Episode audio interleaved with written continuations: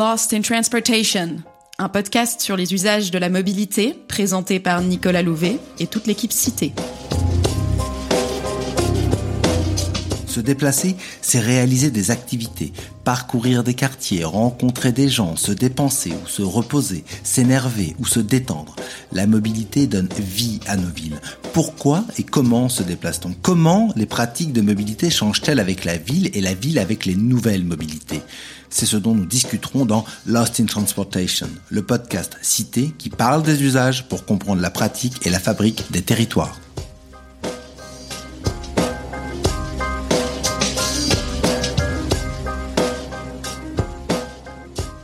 Ce mois-ci, dans Lost in Transportation, nous commençons une nouvelle série sur les professionnels mobiles et la logistique en ville.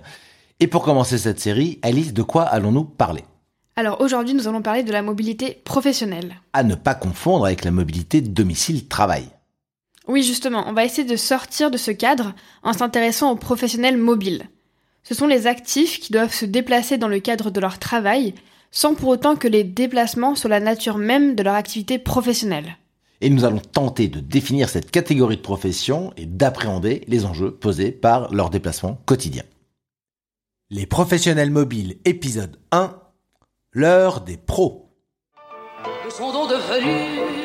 La ramailleuse de bas, le crieur de journaux et la loueuse de chaises, où dans se sont perdus la gardeuse de matelas.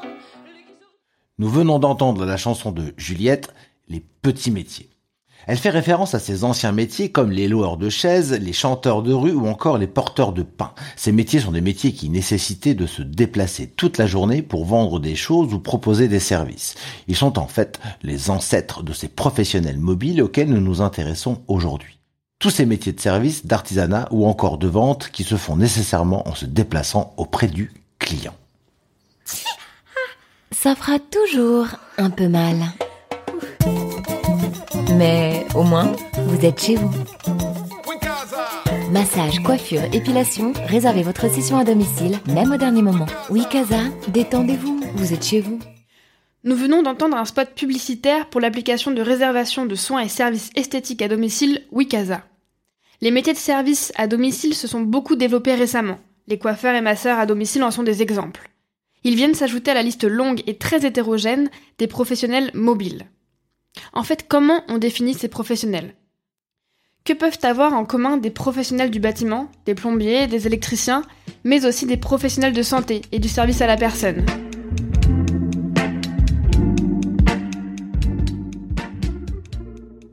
En fait, c'est une catégorie large et un peu complexe à définir.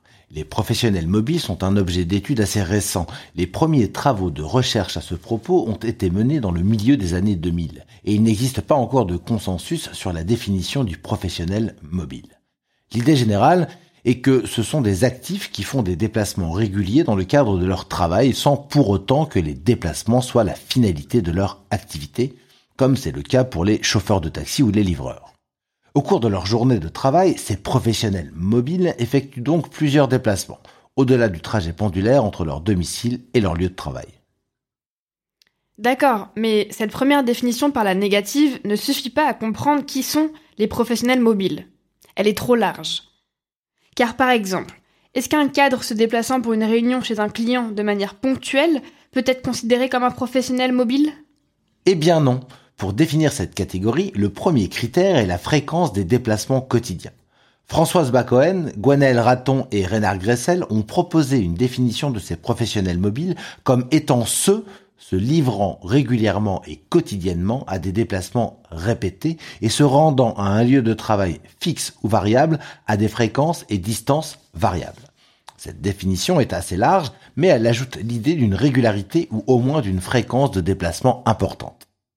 Donc en fait, le point commun entre un coiffeur à domicile et un électricien est qu'ils effectuent tous les deux des trajets dans le cadre de leur travail. Le coiffeur va se déplacer de domicile de client en domicile de client, et l'électricien va réaliser des interventions dans des endroits divers tout en ayant un atelier fixe où il peut travailler. Finalement, avec cette définition, on parle de beaucoup de métiers très différents. Pourquoi est-ce que c'est intéressant d'étudier ces personnes? Et est-ce qu'elles sont tant que ça finalement?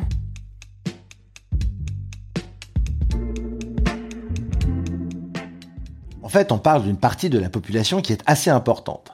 Même si la proportion des professionnels mobiles diffère selon les définitions et les études, car la catégorie professionnel mobile à proprement parler n'existe sur aucun registre, il est possible de repartir de différentes enquêtes à l'échelle nationale pour estimer le poids de ces professionnels mobiles. Ils représenteraient entre 10 et 20% des actifs en France, ce qui recouvre une part non négligeable des actifs et donc des déplacements. Et parmi ces professionnels mobiles, un quart réalise plus de 5 déplacements par jour. Et ils présentent un profil socio-démographique spécifique. Ce sont les moins diplômés qui se déplacent le plus. Selon l'enquête nationale Mobilité et mode de vie de 2020, parmi ceux qui se déplacent quotidiennement ou presque dans le cadre de leur travail, on compte deux fois plus de peu diplômés que de très diplômés, ainsi qu'une surreprésentation des plus modestes. Selon l'ADEME, les hommes seraient surreprésentés dans cette catégorie, 20% des hommes actifs contre 7% des femmes, et cela quelle que soit la fréquence de déplacement. Un autre résultat de cette étude est que la part des professionnels mobiles dans la population active est presque deux fois plus importante dans les agglomérations urbaines de plus de 500 000 habitants que dans celles de moins de 500 000. Mais au-delà de ça, ce qui nous intéresse, c'est de savoir à quel point ces personnes se déplacent plus que les autres. Oui, c'est là où c'est vraiment intéressant. Toujours selon l'ADEME, les professionnels mobiles réalisent en moyenne 6,2 déplacements par jour contre 4,1 pour un actif non mobile.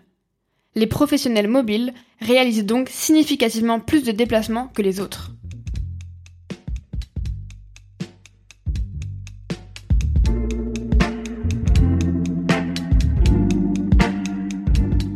Les professionnels mobiles représentent donc une part importante de la population et ils se déplacent beaucoup et souvent en voiture. Ils utilisent en grande majorité des véhicules utilitaires légers, entre 70 et 95% des véhicules selon les enquêtes. Il y a donc un problème de durabilité dans leur mode de déplacement. Comment réduire les émissions associées à ces déplacements sans empêcher ces activités d'être menées à bien? Oui, c'est vrai, puisqu'il faut souligner que ces professionnels sont pour la plupart essentiels. Des médecins de campagne, par exemple, aux artisans qui sont obligés de se déplacer pour leur activité. On imagine bien qu'il n'est pas possible de leur demander de réduire leurs déplacements.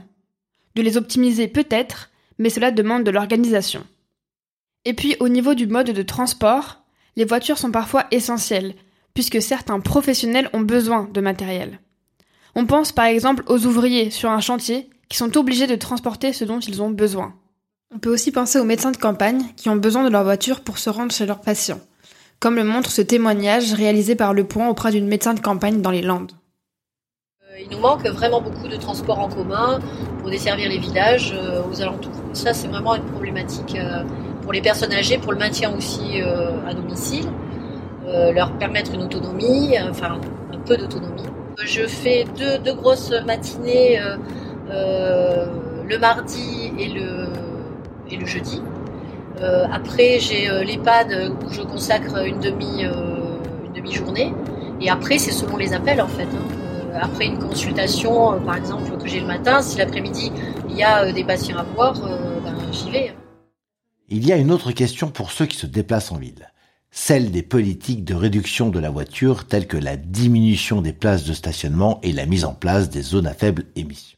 Car par exemple, un plombier se déplaçant pour une intervention a besoin de pouvoir se garer à proximité du domicile de son client.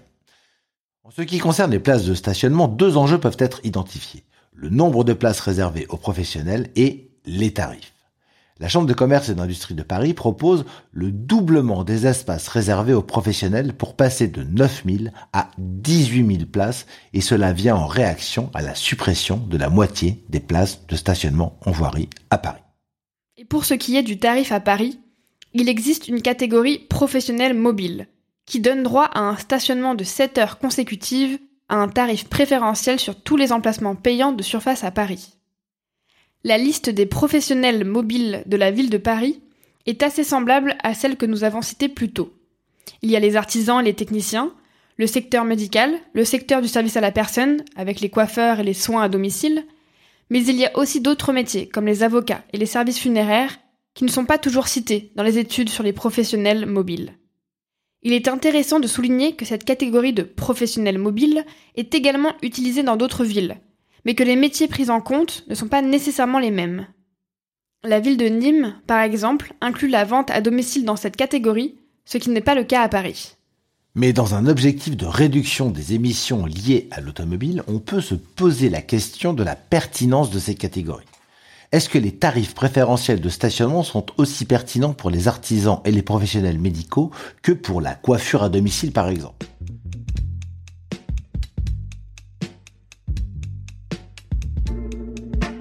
La demande croissante de services et soins à domicile en lien avec la pandémie de Covid-19 et les conditions préférentielles d'accès au stationnement pour les professionnels mobiles pourraient finir par encourager le recours à des services à domicile dépendants de modes motorisés, remplaçant des services dispensés dans les commerces de proximité, souvent ralliés en mode actif ou en transport en commun. En ce qui concerne les zones à faible émission, la PUR a réalisé une enquête sur ses impacts à Paris et a consacré une partie aux professionnels mobiles. Ils ne sont néanmoins pas désignés ainsi. L'étude évoque les professionnels nécessitant l'utilisation d'un véhicule pour exercer leur activité. Transport de matériel, tournée, visite de chantier, de clients ou de patients. Au total, ce sont 25 professions qui ont été retenues.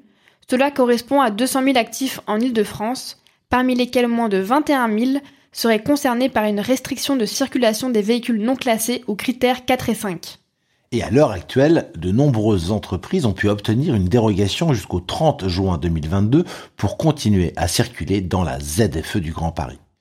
Les organisations patronales ont réagi en rappelant que la croissance économique et l'emploi en Ile-de-France nécessitent que les entreprises puissent se déplacer et stationner sur l'ensemble des territoires où s'exerce leur activité. C'est particulièrement vrai pour les secteurs de l'alimentaire, de la réparation, des services, du bâtiment et des travaux publics qui représenteraient à ce jour plus de 100 000 entreprises en Ile-de-France équipées à 86% en véhicules diesel. Ces chiffres sont donc bien plus élevés que ceux avancés par l'APUR, les professions prises en compte n'étant pas les mêmes et les acteurs évoquant ces chiffres non plus. Selon ces derniers chiffres, les professionnels mobiles seraient donc particulièrement touchés par ces mesures. La question des véhicules propres se pose donc pour ces professionnels. Et l'enquête menée par la Pure suggère que les aides au renouvellement, qui sont nombreuses, sont très peu connues par ce type d'acteurs économiques. Par ailleurs, la question du renouvellement du véhicule se pose différemment en fonction des métiers, puisque les véhicules utilisés ne sont pas nécessairement les mêmes. Les enjeux sont aussi différents pour les véhicules personnels et les véhicules de fonction. La mobilité de ces professionnels mobiles présente donc d'importants enjeux pour atteindre les objectifs de politique publique de réduction des émissions associées à la mobilité. Comme on l'a vu, cette catégorie regroupe de nombreux métiers différents, mais ils ont en commun de beaucoup se déplacer, souvent en voiture, et donc potentiellement de beaucoup polluer. Il est donc nécessaire de mieux connaître ces professionnels afin de les accompagner dans la réduction de l'impact environnemental de leur mobilité. Dans le prochain épisode, nous continuerons de parler de mobilité professionnelle, mais cette fois-ci, nous nous intéresserons au taxi.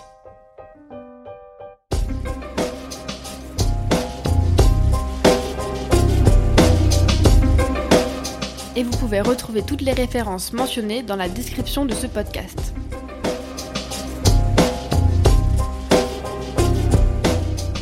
On se retrouve dans un mois pour un nouvel épisode de Lost in Transportation.